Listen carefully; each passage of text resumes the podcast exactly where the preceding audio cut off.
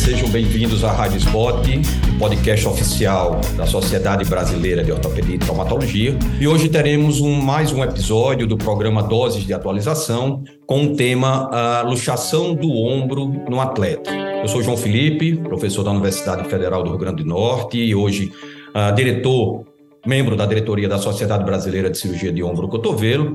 Irei conversar com os colegas, não vou nem falar de profissionais, mas sim de colegas, doutor João Polidoro, cirurgião de ombro e cotovelo e médico do esporte pela Santa Casa de São Paulo, faz parte do núcleo avançado de cirurgia do Hospital Sírio-Libanês e do Hospital Oswaldo Cruz, e do amigo Marcos Vinícius, médico ortopedista, cirurgião de ombro e cotovelo, chefe da divisão de traumatologia e ortopedia do INTO e chefe do serviço de ombro e cotovelo do INTO.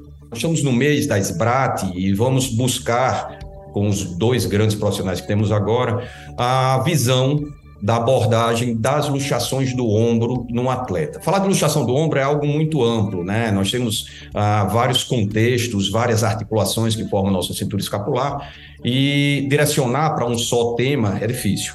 Então a gente tentou selecionar as patologias mais comuns voltadas a esse tema, que no caso seriam as patologias da glenomeral e da cromioclavicular. E daí a gente vai criando dentro desse contexto ah, o nosso desenvolver da, da nossa participação.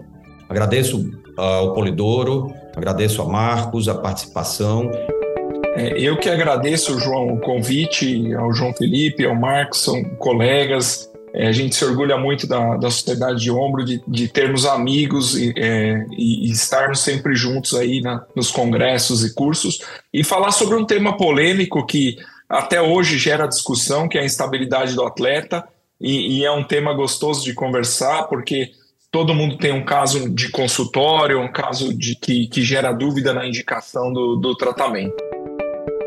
Olá a todos, João Felipe, grande amigo, João Polidoro, grande colega aí da profissão.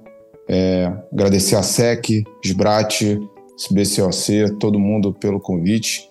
Ótimo tema escolhido, mil variantes, luxação anterior, posterior, multidirecional, traumática. A gente vai falar de acromioclavicular. Vamos rápido que o universo é infinito desse assunto. Perfeito. Vamos lá. É, como o Marco falou, a gente tem muita coisa se a gente fosse centralizar dentro da, das patologias com instabilidade voltada à cintura escapular. Mas quando eu falar da início, vamos tentar focar em dois temas. A gente tentou selecionar coisas comuns, coisas controversas e coisas que possam estar relacionadas ao esporte. Primeiro tema que a gente vai estar abordando é como abordar o primo luxador.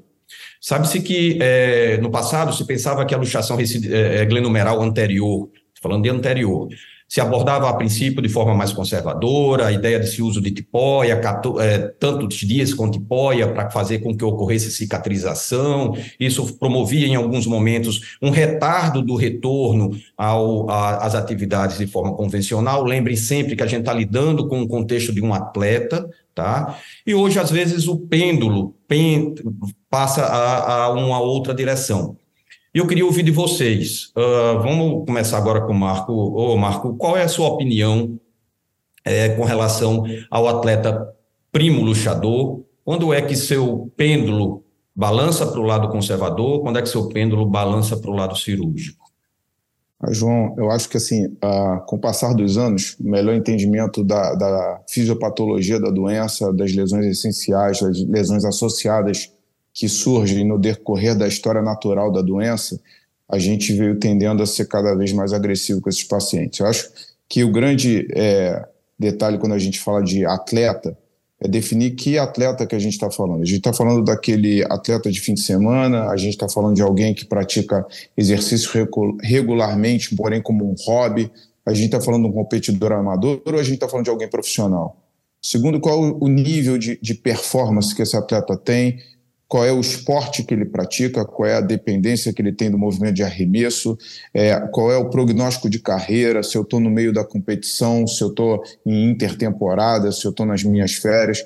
Todas essas variáveis, o, o gênero, né, se eu estou falando do público masculino, feminino, a gente sabe que tem que diferenciar, não dá para tratar todos iguais.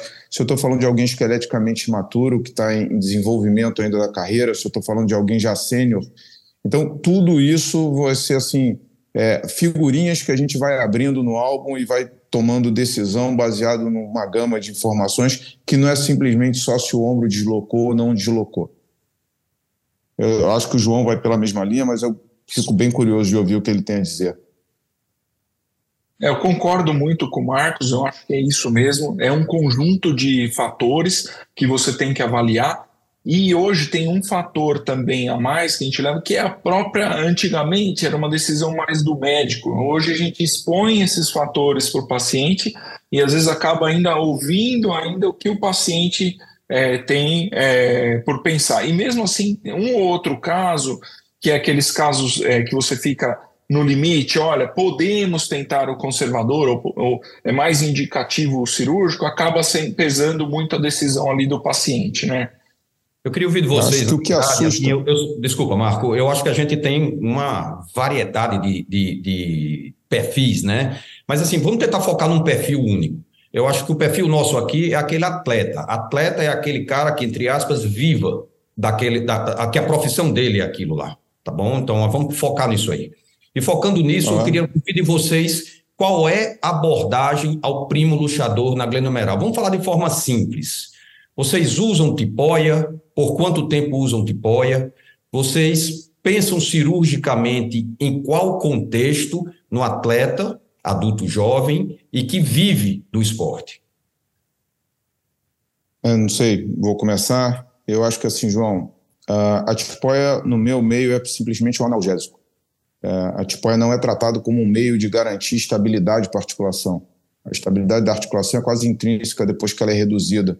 Né? A gente não vai falar daquele cuidado ali à beira do campo, né? que todo mundo já sabe, você tirar o atleta em segurança, ver se tem lesão associada, levar para um ambiente adequado, fazer uma redução, tirando aquela coisa da, do, da imprensa, de todo mundo em cima, fazer as coisas como do ponto de vista médico, né? uma boa prática médica. Eu acho que o ponto central é o seguinte, uh, esse paciente, em geral, ele é cirúrgico, na minha opinião, porque ele, ele depende do físico do corpo para trabalhar. Esportes de exceção não dependerão do gesto desportivo do ombro que possa gerar a instabilidade. Você vê que até o futebol, que é um esporte que não se relaciona com o membro superior, a colisão, a queda, ela expõe o atleta seguidamente à recidiva disso. Então, a princípio, num atleta de competição, a abordagem é pensar em cirurgia, e acho que a grande questão é qual o timing de operar, e qual a técnica cirúrgica que você vai selecionar. Esses são os dois fatores para mim primordiais. Mas hoje o pêndulo para eles é completamente em direção ao tratamento cirúrgico. Perfeito. Era isso que, na verdade, é. parece que eu estou em todo brincadeira, mas eu estava querendo ouvir. A gente que, é. que já tem um tempo de estrada já foi, viveu o período de tratamento conservador, né? A gente sabe, todos isso. nós sabemos disso. Mas ter essa noção de que o atleta é um paciente um, diferente e que eu busco uma resolução mais precoce de retorno a ele para o alto rendimento nesse formato, eu acho que isso é o ideal. Eu não sei se você concorda com isso, Polidoro. Concordo, eu acho que no atleta profissional, exatamente o que o Marcos falou, a tipóia eu uso também uma semana, não passo de uma semana. É, eu inicio, mesmo já pensando no tratamento cirúrgico, eu gosto de iniciar a fisioterapia precoce, acho que ajuda na, na reabilitação. É, até mesmo se eu for operar, eu consigo um pós-operatório melhor para esse paciente, tá? Já fazendo uma fisioterapia. Tem gente que não põe fisioterapia, então acho que é importante falar. E é, eu concordo na questão da, da indicação cirúrgica, principalmente né, nos atletas profissionais, e, e essa questão do time é o que vai definir. Às vezes, durante uma temporada que a gente vai conversar, talvez não seja o time da cirurgia e a gente pode até retornar esse atleta para a prática do esporte precocemente, né? E, e, e, após a temporada pensar no procedimento. Talvez algumas é, posições e esportes específicos a intervenção tenha que ser a qualquer momento, independente do time da, da, da, da temporada. Por exemplo, uhum. um, um lutador é a qualquer momento. A luta é inviável com um ombro que tenha luxado traumaticamente. Um goleiro Mesma é. coisa. O goleiro não vai ter a mesma performance se ele não for operado naquele instante. Mas a maioria dos outros esportes, você vê assim, muito comum no basquetebol, no, no, no voleibol. Ciclista. Esse atleta, não tomo, ciclista, ciclista. É, você consegue re reduzir a articulação, reabilita, como o Polidoro falou, Entendeu? Esse paciente vai ser capaz de retornar a performance dele, e aí, fora de temporada, você vai fazer o tratamento definitivo. Aí eu não vejo problema nenhum. Mas é, é como vocês dois disseram no início, caso a caso. É, eu até hoje lembrei, uma, lembrei um detalhe que às vezes me perguntam alguns alunos sobre aquela imobilização de rotação externa, né, que o Itoy mostrava, só que ele mostrou que precisava de 60 graus de rotação externa. Nenhuma tipóia que a gente tem deixa uma abdução de 30 com 60 de rotação. Então ele mesmo, ele mesmo quando veio para o Brasil, per, perguntamos para ele, tiver a oportunidade, é, fica praticamente inviável fazer esse tratamento com essa imobilização de, de rotação de 60 graus. Né? É, Marco entrou num, num, contexto que eu acho que ficou muito legal, que seria até dando continuidade à nossa linha de raciocínio, que é o, o, o abordar o atleta durante a temporada ou no período de férias ou off-season, como a gente poderia chamar. E daí é, foi dado a ideia de que, dependendo do tipo de esporte, do contexto do esporte, é que seria, seria feita essa diferença. É, vocês querem acrescentar mais uma coisa de como é que eu abordo o atleta durante a temporada ou fora da temporada?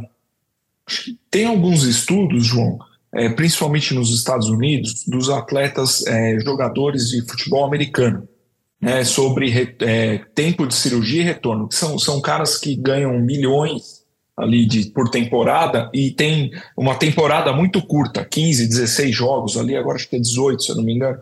Mas o que, que acontece? Esses jogadores, eles, é, obviamente, dependendo da posição, linebacker ali, que é o da defesa, aquele central, eles botam uma, uma proteção ali, um brace específico, e o cara volta em 10 dias, né? Os estudos mostram ali, em 10 dias ele volta. E, e, assim, se ele, ele volta a subluxar ou ele luxa, para eles não é um grande problema um, re, um novo episódio. E aí vai só abordar depois da temporada, né? Então, é, o, o, agravante disso, e, e Polidoro tem razão, é, a abordagem talvez do, do, do, esporte americano seja diferente, do, por exemplo, do esporte olímpico, do, do esporte que a gente está acostumado, é que eles não se preocupam com a evolução natural da doença. Tem trabalhos de segmento de médio e longo prazo, 5, 10 anos, que mostram o número de lesões associadas e o nosso grande inimigo, que é o defeito ósseo, ele é quase uma consequência natural no subluxador. Né? E, e, talvez pelos milhões, o dinheiro envolvido, a temporada curta, isso seja negligenciado. Mas, por outro lado, quando você pega atletas de basquetebol profissional da NBA, eles luxam na, no meio da temporada e na primeira intertemporada, às vezes na primeira sequência, eles já vão ao tratamento cirúrgico. Não existe, talvez, uma insistência tão grande. Então, acho que tem fatores extramédicos, vamos chamar assim, fora da, da, da, da nossa essência, que o empresário impõe a você, enfim. É, e aí, como foi dito pelo Polidoro logo no início, é um jogo de informar ao, ao atleta as consequências do problema e tomar uma decisão em conjunto. Lembrando que, assim, algumas técnicas hoje que a gente usa em atleta, a reabilitação é muito precoce. Né? Se, se, a gente for entrar em técnica aqui, discutir de fazer um bloqueio ósseo, a reabilitação e retorno no esporte é infinitamente mais rápido do que se a gente for tratar nas partes moles né, com todas as consequências futuras que eventualmente isso pode trazer. A gente tem uh, cada vez mais é, visto uh, um início cada vez mais precoce, né? A gente vê hoje que seria o leader legal da, americano, os nossos atletas cada vez mais jovens participando de esportes, participando de esportes com alto rendimento. Eu acho que isso aí era, seria uma ideia boa de discutirmos também sobre isso. Como é que a abordagem de vocês difere um pouco? Qual é a idade limite para vocês, para a gente pensar cirurgicamente? Qual é aquele paciente que diz abaixo dessa idade eu sou mais conservador? O que, é que vocês pensam? Olha, é, eu, eu gosto muito da, de uma abordagem da, da, da clínica Mayo. Não sei se vocês já chegaram a ver, o Tokshi fala muito disso. Ele pegou aquele score do Pascal Balot, o ISIS score, que é para decidir entre tratamento de partes moles ou ósseo. Não tem nada a ver com indicação da cirurgia ou não. E ele trouxe esse score para um que ele chama NISIS, ele pôs o M, não operativo tratamento tal, para ver se indicava ou não a cirurgia para o atleta. E aí ele começou a avaliar desde os 13 anos. Então acho legal essa história do limite de idade. Ele fala que do 13 anos para baixo, geralmente é conservador, sem dúvida. Depois ele pega aqueles de 15 a 18 anos e aí ele aplica esse score, que é idade, esporte de contato ou não, é tudo aquilo que a gente sabe do ISIS e faz a pontuação. E aí ele fez essa pontuação com 60 atletas avaliando ali. E ele diz que um score abaixo de 7 nessa pontuação, ele tem uns 80 e tantos por cento de sucesso com o tratamento conservador. Entendeu? Óbvio que se tiver um defeito bipolar, uma lesão óssea, um bancar, uma luxação, é, um, um raio-x anterior-posterior, que você vê um rio sax maior, uma lesão, um defeito ósseo, ele já indica a cirurgia. Se não dos 15 aos 18, ele tenta conservador. Passou dos 18, ele vai mais para o lado cirúrgico, entendeu? Que é o que a gente já conversou, que é o atleta já virando um profissional, e aí ele vai partir mais para a indicação cirúrgica. E esse é um tema especificamente polêmico, que é a luxação do ombro no esqueleticamente maturo. Uh, indo um pouco na linha do que o Polidoro falou, é, tem alguns trabalhos mostrando que quando você trata esses pacientes imaturos, ainda com física aberta, eles recidivam em menos de cinco anos, até mais rápido do que aqueles pacientes tratados nas partes moles já é, amadurecidos, né, após os 18, 19 anos. Isso é porque o corpo não desenvolveu. O sistema muscular se desenvolve muito após o sistema é, é cápsula ligamentar. Isso é um grande problema. Até em termos de gesto desportivo, os componentes de propriocepção, de técnica, de gesto, de performance, eles são completamente diferentes. Por isso que o juvenil não treina com o infantil. Então, assim, uh, talvez a gente tenha que dividir em três grupos. O pré-púbere, tá? esse é sempre conservador. O amadurecido é sempre cirúrgico, porque ele já tem competitividade alta. O problema é o pós-púbere que ainda não é adulto. Né? Adolescente não é um adulto pequeno. E aí esse que é a grande controvérsia. Eu acho que esses, talvez três critérios, é, o quanto de fato aquilo é uma carreira, que às vezes não é uma carreira ainda. A família quer que seja uma carreira, mas aquilo não é uma carreira. Se tem defeito ósseo, eu acho que isso é um ponto, especialmente defeitos bipolares. E tem um fator aí, o quanto esse paciente tem frouxidão ligamentar. Eu acho que esse é um terceiro fator que esses adolescentes têm. E muitas vezes eles são os multidirecionais que evoluíram especificamente com um evento traumático anterior, mas eles são multidirecionais na essência dele, antero-inferiores, às vezes tem um componente posterior associado. Esses pacientes, então, são os de maior preocupação, porque a tendência é que, com o tempo, eles vão ficando cada vez mais doentes, porque a subluxação vai gerar defeitos continuados. Eu acho que a discussão está bem legal, mas eu acho que existe uma outra, uh, outro caminho que a gente tem, outra patologia, que muito comumente envolve a cintura escapular e relaciona muito com o esporte, que são as luxações acromioclaviculares. É aquela classificação clássica do Rockwood, que a gente conhece desde a época da, da residência, nos direciona mais ou menos a que caminho seguir, mas existe sempre aquela dúvida com relação a, a LAC tipo 3, 3A, 3B, o que, como é que a gente conduz? Mais uma vez, eu acho que seguindo a mesma linha de raciocínio que a gente usou para a glenomeral, é, LAC 3 em atleta. Atleta que é, mais uma vez, aquele cara que depende do esporte para o, o ganha-pão dele, vamos chamar assim. O que, é que você acha, Marco? Qual a sua opinião? Então, você hoje está afim da polêmica, como sempre. Mas eu gosto é, é. Então, uh, de novo, acho que na 3, eu acho que eu gosto muito do que Mazoca fala, entendeu? Eu acho que é uma coisa que tem muito sentido. O protocolo da Isacos se refere a isso. Eu acho que o 3, na grande maioria dos atletas, ele é de tratamento conservador. Você vai reavaliar eles mais ou menos de 3 a 6 semanas. Vai fazer um cross-arm, um raio-x com incidência de cross-arm. Você vai ver o quanto tem de subluxação ou subluxação superior da clavícula nessa incidência. E se após seis semanas o doente é sintomático e tem uma instabilidade grosseira na incidência de cross-arm, aí você vai para tratamento cirúrgico. É como se uh, eu, eu, eu acredito nisso também, de que o reparo simplesmente acromoclavicular ou clavicular agudo nesses atletas não funciona e que se eles têm que fazer uma cirurgia, eles vão ter que fazer um procedimento de reconstrução é, com, com allograft, auto-enxerto ou qualquer que seja, porque é, simplesmente fazer uma sutura com botão não vai segurar. Você precisa de um reinforce para fazer a cicatrização. Então, acho que essa é a conduta, a princípio conservador, em caso de exceção cirúrgico na fase aguda, tá? E aí reavaliar esses doentes após um tempo, ver o quanto de instabilidade eles têm e aí partir para uma reconstrução se for o caso. Odoro. Eu concordo perfeitamente. Acho o trabalho do Mazoca é muito bom. Esse, é, é, mostra todo esse a condução da luxação grau 3 no atleta. Ali está perfeito, exatamente o que o Marcos falou. Esse raio-x é, é, um raio-x que a gente é, às vezes passa batido na prática, mas desde o começo os meus professores ali é, me ensinavam examinando o ombro. Isso é uma coisa que a gente vê fazendo a, a elevação ou cruzando é, você vê que não é uma LAC é, 3 é, estável, né? Que você vê que a clavícula posterioriza no exame físico e você já fala, bom, essa LAC 3 é aquela que talvez não vai evoluir bem.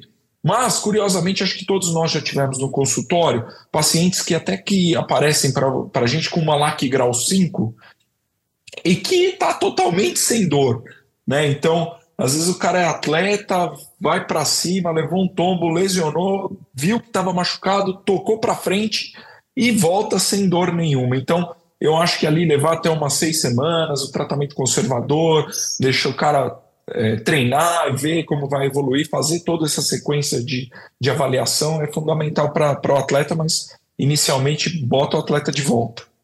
E se, se pudesse botar só uma, um adjetivo aí, uma, uma questão a mais, a, a doença acromioclavicular é uma doença que ela tem que ser analisada na ectoscopia, no exame físico, pelas costas do paciente. O que essa doença causa é uma discinesia da cintura escapular, é uma alteração de ritmo e estabilização da escápula, é uma dissociação é, é, é, da, da, parte ligamentar do sustentáculo da articulação. Então, se você fica olhando de frente, você não vê o quanto essa, essa projeção posterior que Polidoro comentou, você não enxerga ela pela Isso. frente e você não vê a alteração na mecânica de movimento da escápula, que ela é completamente compensada. É, é por isso que esses atletas de arremesso, por vezes, reclamam assim, não, mas o braço cansa. É, ah, mas seu manguinho tá bom. Lógico, a doença não tá, a doença é na escápula, a doença não é na escápula humeral, a doença é na escápula torácica. Essa é que é a grande questão. Entendeu? Então, acho que assim, é isso que falou, é radiografia, exame físico e feeling. Você tem que procurar é. na investigação isso. Que é, o contexto que eu acho que, é, sintetizando o que vocês passaram, da ideia do 3B, né? Que é aquele 3 que é instável com relação à minha posição posterior, que a gente desenvolve esse conceito quando faz, faz o cross-arming uh, na avaliação do paciente. Ô Marco, você gosta de dizer que eu sou, eu sou é, polêmico, vamos estar mais polêmica ainda. Vamos voltar para acrômio clavicular no esqueleto imaturo. Eu acho que ainda é mais polêmico do que a glenomeral. Onde é que eu respeito a FISE, até quando eu tenho FISE, a partir do momento não tem mais, como é que eu mudo minha conduta, como é que vocês pensam? Vai, Polidoro, fala você agora, inicia aí. Tá certo. Olha, o, a, a FISE da, na, do acrômio, ela demora mais ali para se fechar. Se eu não me engano, eu posso até estar tá falando bobagem, mas acredito que em torno de. Tem, tem parte da FISE ali que fecha é, com quase 20 anos, em Exatamente. alguns casos. Né? Então é uma coisa que demora mais. Agora, sim, é, eu acho que o principal fator ali na luxação acromioclavicular não é nem a lesão fisária, mas sim a questão da, é, da lesão ligamentar. Lógico que o coracoide também tem uma física que demora para fechar, né? Então, até pensando em reconstrução desses pacientes, às vezes tem que tomar cuidado, porque uma das complicações são, é, não é muito frequente, apesar de a gente ter é, cada vez fazendo furo maior na clavi, no coracoide, furos de quatro para passar tape, é, duas âncoras, é, reconstrução anatômica com dois bottoms. Então, às vezes, você fragiliza demais o coracoide, uma das complicações é a fratura. Então, nesses casos, sim, tomar algum cuidado com a física, mas eu é, nunca tive um caso aí de um adolescente que eu precisei fazer uma LAC e tive alguma fratura. Não sei se o Marcos ou o João já tiveram. Né? Então, o João Felipe realmente queria polêmica hoje, entendeu? E aí vamos dar polêmica para ele. Então, a, a questão no, no, no, no paciente esqueleticamente maturo com malac é porque muitas vezes eles fazem descolamentos epifisários, como o Polidoro falou. Na verdade, ele faz descolamento tanto na clavícula distal quanto no coracoide. E, e, e o, o, descolamento epifisário do coracoide, se ele for pequeno, a radiografia simples você não vai ver se você não fizer um axial adequado. Porque essa é a maior negligência que se tem na rotina dos pacientes com luxação clavicular. Ela é uma doença que ela é no plano é, é, coronal, mas ela também é no plano axial. E, e na classificação de Rockwood, o que diferencia um tipo 3 para o tipo 4 é a imagem axial. E quantas vezes o paciente não faz o axial e ninguém vê que é um tipo 4.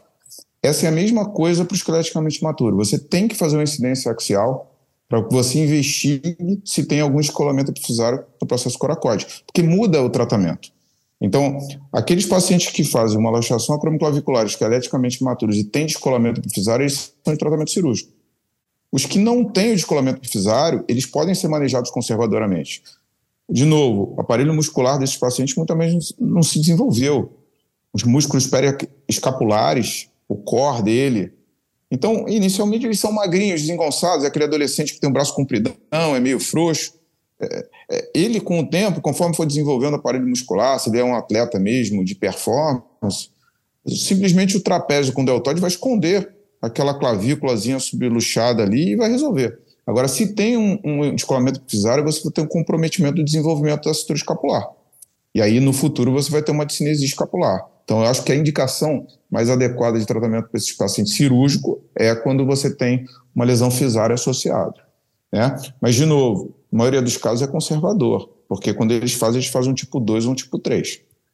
Perfeito, perfeito. Eu estou extremamente satisfeito. Eu acho que aprendi mais do que moderei hoje aqui, viu? Uhum. É, foi muito legal. Eu acho que a gente foi de, bem dentro do contexto que a gente tinha pensado. Abordamos duas patologias comuns, abordamos é, o, o, atleta durante a temporada, fora da temporada, abordamos o primo luxador glenumeral, abordamos a controvérsia da, da LAC tipo 3. Fiquei muito satisfeito. Agradeço ao Polidoro, agradeço a Marcos a participação. Deixo a vocês à vontade para que a gente possa se despedir. Agradecer ao Marcos aí, é, agradecer ao João, é, SBOT, a SEC, a SBRAT pelo, pelo convite e estou à disposição para mais discussões. Foi muito bom estar aqui com vocês hoje. É isso aí, é uma satisfação encontrar vocês, mesmo que seja assim um pouquinho à distância. Foi ótimo, João Felipe, João Polidoro. É, que, que, que a gente possa continuar nas botes fazendo cada vez mais esses exercícios de educação continuadas que todos nós aprendemos um com a experiência do outro. Muito bom estar aqui com vocês hoje. Você acabou de ouvir mais um episódio da Rádio Spot, podcast oficial da Sociedade Brasileira de Ortopedia e Traumatologia. Todas as edições estão disponíveis no site www.sbot.org.br e também nas principais plataformas de streaming. Nos vemos no próximo episódio. Até lá.